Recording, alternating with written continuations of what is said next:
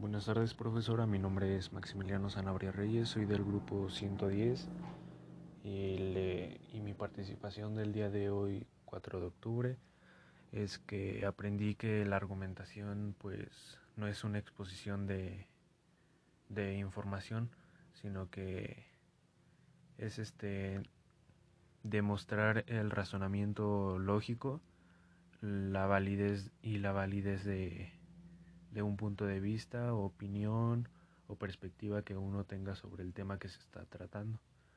También aprendí que para argumentar este se pueden utilizar varios tipos de comparaciones, citas o hipótesis.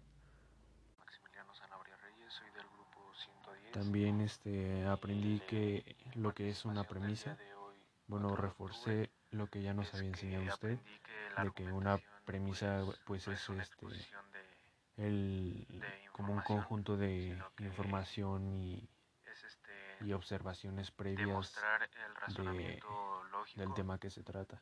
La validez